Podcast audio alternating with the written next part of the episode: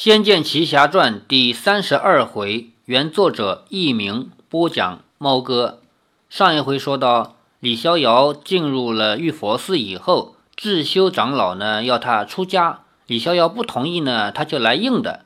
左右两个看起来挺慈眉善目的和尚，一下子凶相毕露，然后打起来了，把李逍遥给抓住了，强摁在地上，马上就要剃头了。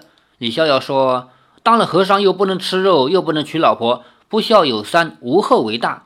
智修大师说：“勘破生死爱憎，视为大修。既入空门，就把这些都放下吧。”李逍遥说：“开什么玩笑？我为什么要勘破酒肉女色啊？”智修大师说：“酒是穿肠毒，肉是同类生，女色是魔王。施主何必贪恋这三个东西？”林月如脸色一变，说。什么女色是魔王？呸！我不准你剃了她头发！说着，拧剑就往那两个僧人刺去，顾不得伤不伤人了。智修大师长吟道：“阿弥陀佛！”身子飞纵上前，一道掌风便将林月如的身子击飞。林月如惊呼一声，身子凌空，轻飘飘地落在地上，像是一只被温柔的手托住了一般。定神一看，挥手送出掌气的是赵灵儿。智修大师惊讶地回头看着赵灵儿，赵灵儿说：“大师，您所知的佛法出了错了，这是不成的。”智修大师冷然说：“小小女娃怎可狂妄议论法轮是非？”说着便要弯腰替李逍遥剃发。李逍遥被这两名武僧压住了，挣扎不脱，吓出一身冷汗。赵灵儿轻喝一声：“破！”双掌一掀，那两个僧人竟被自己震退了开。但一弹跃出去以后，竟不见了。林月如大惊，说：“啊，妖法！”智修大师脸色一变，说：“女施主，你……”李逍遥一跃而起，说：“妖僧，我非要好好教训你不可。”李逍遥长剑急刺，一连数剑劲锋要害。智修大师左支右啄，左与拆解，连忙说：“啊，不，别别动手！女施主，您同为佛门中人，怎可袖手啊？”李逍遥听了更气，一面挺剑攻击，一面说：“你又想叫谁出家？灵儿和月如都不会听你的，你别做春秋大梦。”智修大师狼狈的闪避逃跑，退无可退，只好叫道：“饶饶命啊！”李逍遥一剑隔在他脖子上，怒道：“你也怕死？不是说什么看破生死爱憎吗？呸！一派胡言！”赵灵儿抢上前一步，挡在李逍遥身前，说：“逍遥哥哥。”放下剑吧，别为难他了。李逍遥说：“哼，你说了我就放。”说完，反手收剑。赵灵儿转头对智修说：“你还不恢复原形？”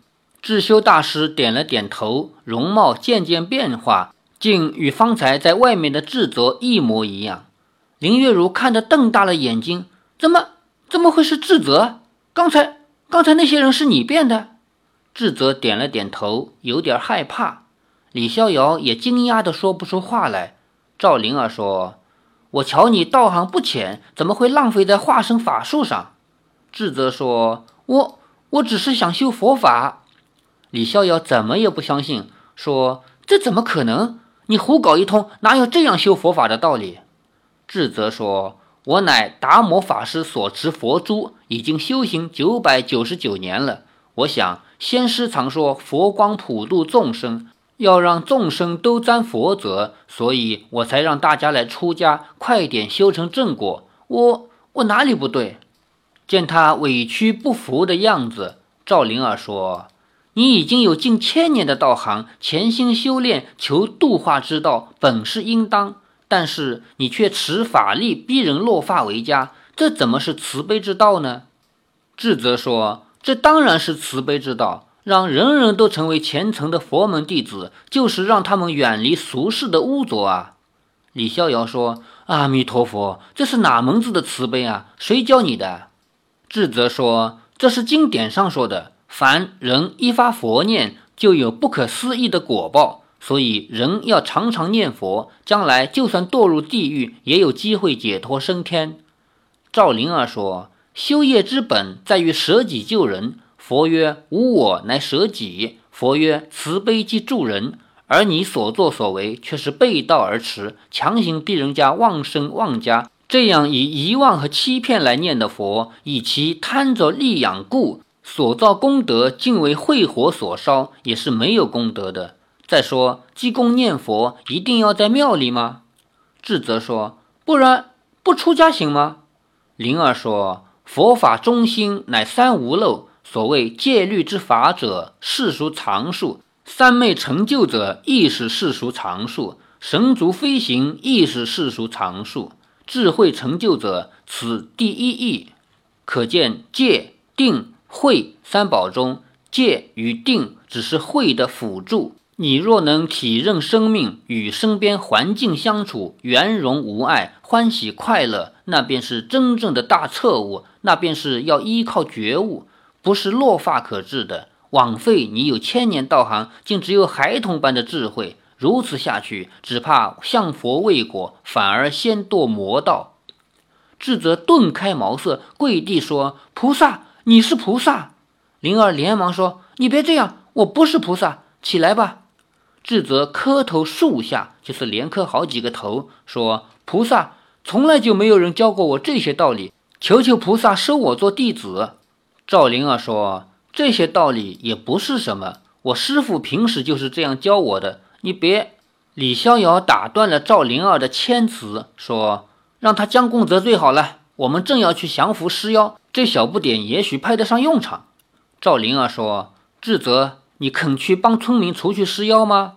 智泽不停地点着头，说：“好，让我跟着您。我知道是谁在背后操纵尸妖，我可以帮你们找到他。”李逍遥说：“原来尸妖是有人操纵的。”智则说：“山下那些尸妖大多是从黑水镇北方的乱葬岗来的，那里有一座隋朝的将军冢，赤鬼王就躲在地底下的血池之中。他用邪法操纵死尸吸食人血，供他练血魔神功。”李逍遥咂舌说：“怪怪，这么邪恶的妖魔。”智则说：“我知道怎样去对付赤鬼王，菩萨，求你收我当弟子吧。”赵灵儿说：“好吧。”既然你有心，可是你别叫我菩萨，我不是，也别亵渎了菩萨。你高兴就叫我一声灵儿。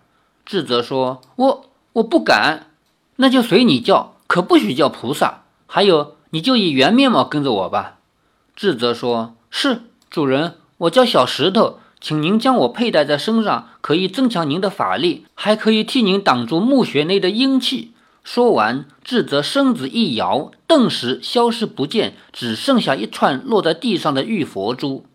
玉佛珠呢，是可以在身上佩戴的。如果玩游戏的话，在这里拿到玉佛珠，你直接把它收了，并不佩戴的话，你是进不了将军冢的。你走到将军冢那个地方，刚想进去，就有一行提示说里面一股什么什么样的阴气把你挡了回来，怎么都走不进去。这个时候，你可以在使用物品的装备功能，把玉佛珠给装备在赵灵儿身上。赵灵儿拾起玉佛珠佩在身上，说：“逍遥哥哥，该怎么找赤鬼王？小石头会给我感应。咱们走吧。”三个人拾级下阶，就是走下台阶。只见前方天井有三名年轻僧人正在议论纷纷。见李逍遥等人下了楼，都目露惊讶。三名年轻人长得有点像。李逍遥想了起来，说：“你们是江家三兄弟？”那三个人更惊讶，其中一个人说：“是啊，这位施主怎么知道？”李逍遥说：“我们听韩医仙说过，现在本寺的住持已经愿意放你们回去了。刚刚还有一个本来是屠夫的呢。”江家三兄弟其中一个人说：“我们也不知道，刚刚突然之间，原本空白一片的脑子就清醒了。”那屠夫大叫着：“我想起我是谁了，我知道我家在哪儿了。”就手舞足蹈地奔了出去。我们三个人却恍如梦醒，不知道怎么会这样呢？李逍遥说：“你们哪位是江少云？”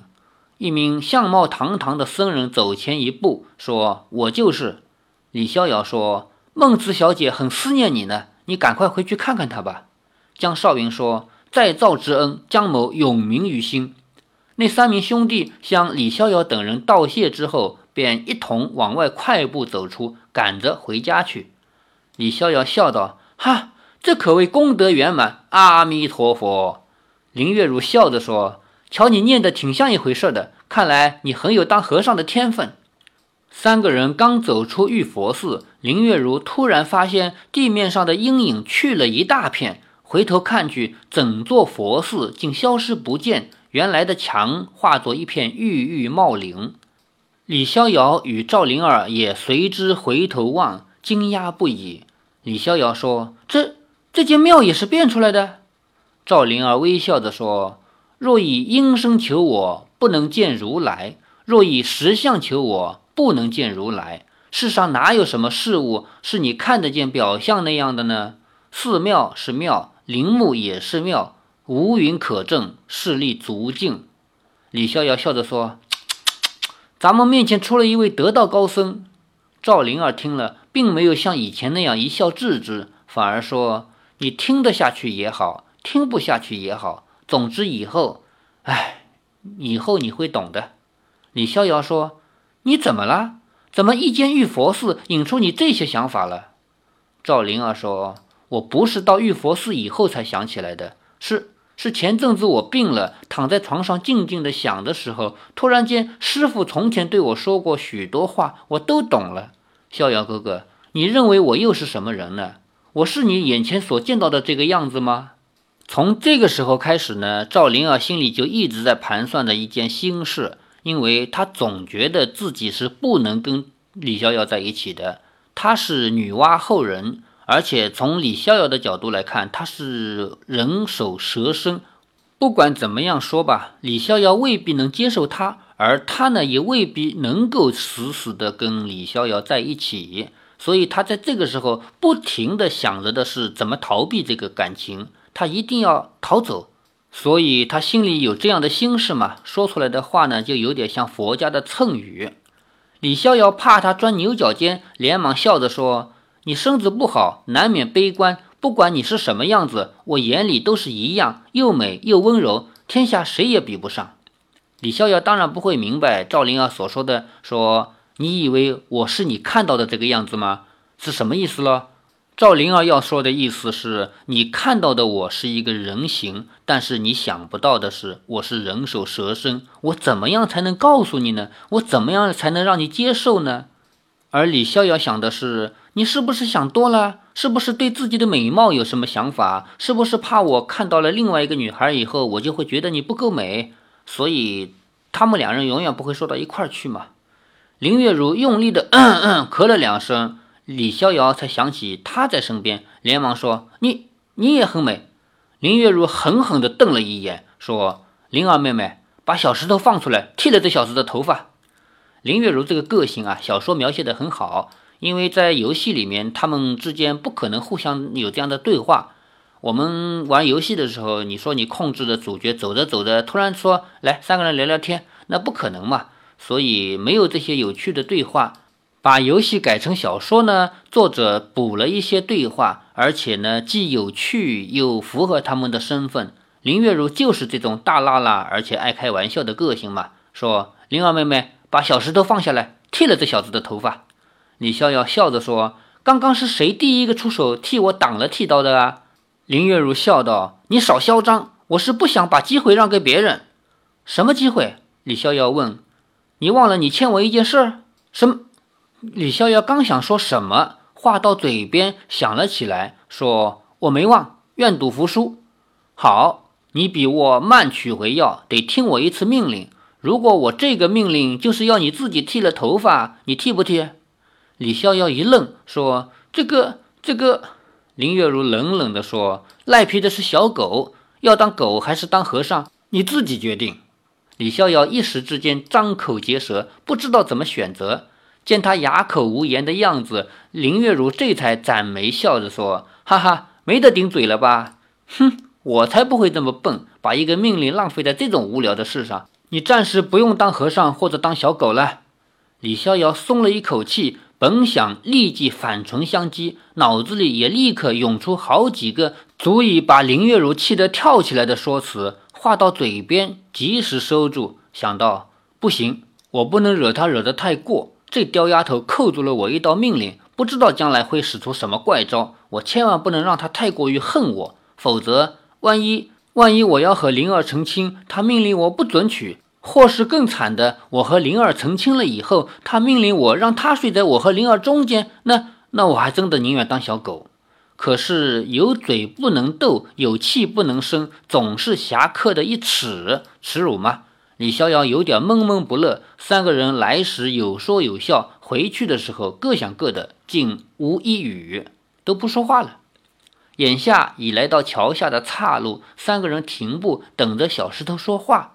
赵灵儿怀中的小石头说：“这条路通往黑水镇，得通过黑水镇才能来到乱葬岗。”赵灵儿说：“走吧，这镇上阴风阵阵，小石头的佛气足够抵挡的。”赵灵儿率先上，李逍遥和林月如跟着他。这一条路上漆黑一片，处处有一种腥味，不知道是哪里传出来的，就连地上的短草也好像什么什么了一般。两个星号。我也不知道这里究竟什么词被替换掉了，就是地上的草也被什么了一般，走起路来有一种黏黏的感觉。走了好久，地面上的石子儿铺成的大路应该是村庄，不过还是黑暗一片，渺无人烟。偶尔看见几栋房子，也都阴森破败，脱落的门窗在微风里发出咿呀的沙哑的声音。这这镇上好凄凉。林月如低声说。李逍遥叹了一口气，心头沉重，实在难以想象一个村庄会残败到这个样子。如果白河村也变成这样，那就太凄惨了。赵灵儿在前面带路，李逍遥和林月如都放慢了呼吸，就怕不小心吸进了什么妖气。好不容易走出了无人的闹市，那森森鬼气实在比荒郊野地还要可怕。前方已是一片山丘。鬼火漂浮满天，黑暗中隐约可见杂乱的墓碑。赵灵儿回头低声说：“这里已经是乱葬岗了，将军总在深处，我们得小心些。”李逍遥和林月如点了点头。这个时候，一阵风自山丘上吹拂下来，带着沙土的气味，令三个人都为之倒退几步。好强的妖气！就连李逍遥都感觉出来了，那味道似乎是死人暴尸的气味。三个人越往内走，竖直的墓碑就越少，杂乱歪倒的墓就越多，破败的找不出原先的坟外观。再继续往前走，那是连坟与墓都没有了，只有一具具暴露在外的老棺木或是白骨，在荒草间发出幽幽的骨头灵光。在这里，我想到了一部电影。就是张国荣版本的《倩女幽魂》，那里面描写到了一片坟地，那坟地果然很有感觉啊，很多墓碑都已经倒过来了，坟都已经被雨水啊，或者是其他风吹风吹日晒啊，搞得没有形状、没有外观了，而且吧，有些棺材都露在外面。整个那地上还爬满了其他藤蔓一类的植物，那个感觉一看就知道是个乱葬岗。一看到这个画面，氛围就出来了。所以这个版本的《倩女幽魂》相当不错，那种营造气氛的感觉啊，大师制作，画面、音乐什么东西非常好。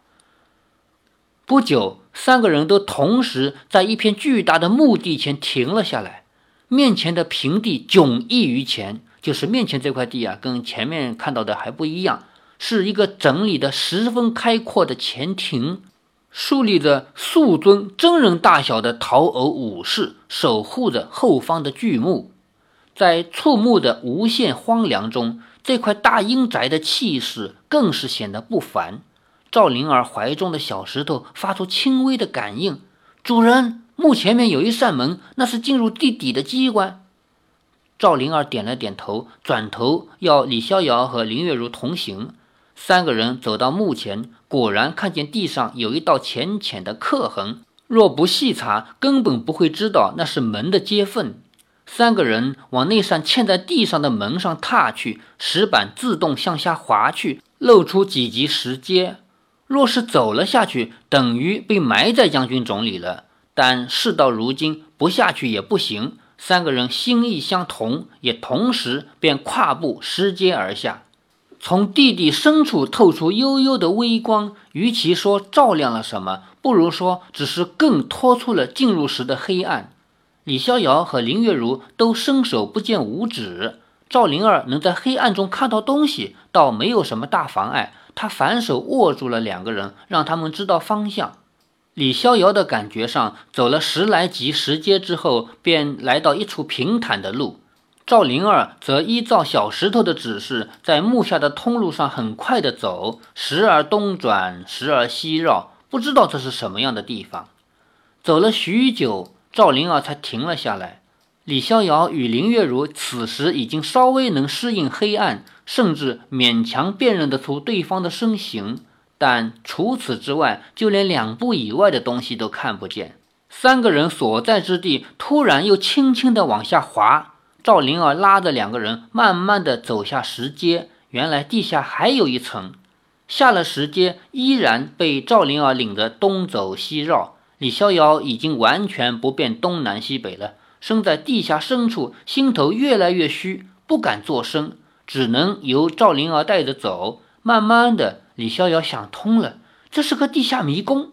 那妖怪藏在地下深处的迷宫里，难怪谁也找不到他。赵灵儿停下步子，地面又缓缓下移。还有第三层，李逍遥这个时候终于感觉到阵阵恐怖。这妖怪藏身在这么隐蔽、恐怖的地方，闯进来的人是绝没有机会逃出去的。李逍遥想到，连我都觉得可怕极了。月如不知怎样，他摸索着摸到了林月如，林月如身子一颤。旋即由隐晦不清的光线中看出是李逍遥，这才松了一口气。而李逍遥发觉他手上全是冷汗，明白他必定比自己还要恐慌。就这样漫长的走着，一层走完了又一层，好像永无止境。在游戏中，这个迷宫呢是整个游戏第一个让你觉得很难走的迷宫。在此以前，我提到过隐龙窟。隐龙窟的迷宫呢，说它看起来比较复杂，但实际上走起来根本就不是迷宫，只有一条路嘛。所以你大胆的走，一定不会有什么错。将军冢的迷宫呢，其实也是只有一条路，也是不会有什么错。但是它的问题在哪儿呢？它有上下两层，而且上下两层并不是说你走完这一层就去走另一层。而是从第一层的第一条路走了以后，进入第二层的第一条路，然后走走走走上了第一层的第二条路，然后走到第二层的第二条路，不停的在两层之间切换。而且这个迷宫里面的那些路啊，你走过的、没走过的、正在走的旁边的路没有什么区别，你始终在怀疑你一直在老地方。所以我第一次玩这个游戏的时候，玩到这个地方，我实在是不想玩下去了。我跟老板说：“老板，我走了，不玩了。”老板为了留住我，为了赚钱嘛，跑过来替我完成了这个任务，帮着我走过了这段迷宫。这个故事在我们有声小说的第一回里提到过。这个迷宫确确实实是一个让人很头疼的迷宫。但是话再说回来，它依然只有一条路走，所以。你只要不忘了自己往哪个方向走啊，呃，如果你走错了方向又回头了，那你完蛋了，又又回到原来的地方去了。只要你不搞错方向，只要你还在往前面走着，那还是不会有错，还是能够走到你要去的目的地。那怎样才能不搞错方向呢？所有的玩家都是玩了一定的时间以后才能够找出这个方法的。所谓的按左手走或者按右手走。因为你如果说看到岔路，一会儿往左边转转，一会儿往右边转转，那你肯定会不小心走回原来的路上去了，那就完蛋了。从将军冢这个迷宫开始呢，就一定要按照这个方法来走了，因为你真的搞不清哪条路是走过的，哪条路是没走的，你真的很有可能走回原来的老路去。所以，当然了，现在已经不太有人愿意再去玩最老版本的这个《仙剑奇侠传》了。而且，如果说有谁愿意像我这样偶尔回味一下呢？现在网上也有现成的地图下载，人家画的好好的，往哪儿走往哪儿走就行了。所以我有的时候也会回味一下这个游戏。我的方法就是打开地图，我看着地图玩，因为我的面前有两个显示器的咯。现在其实电脑接双显一点都不奇怪啊！我的面前两台显示器在玩游戏的时候，在玩《仙剑奇侠传》的时候，其中一个就显示地图，不停的显示切换地图，我走到哪儿就显示哪个地图，而另外一个显示器就用来打游戏。当我做我的工作本职工作的时候呢，因为我的工作是程序嘛，程序开发，所以这两个显示器的不同的作用是一边在看程序代码，一边在看运行结果。当我像现在这样录有声小说的时候呢，这两块显示器一边是录音的软件界面，还有一边就是 Word 文档，这里面是小说的文字。为什么要用 Word 文档呢？因为 Word 可以把字调大一点。本来这个小说呢，就是从网上下载来的纯文字，我是把它存为 TXT 文件的。但是用记事本打开那么小的字，基本上就没指望读了。好了，我们也扯了一会儿闲篇了。他们三个人也要走到最底下了，要找到那位隋朝的将军了。欲知后事如何，且听下回分解。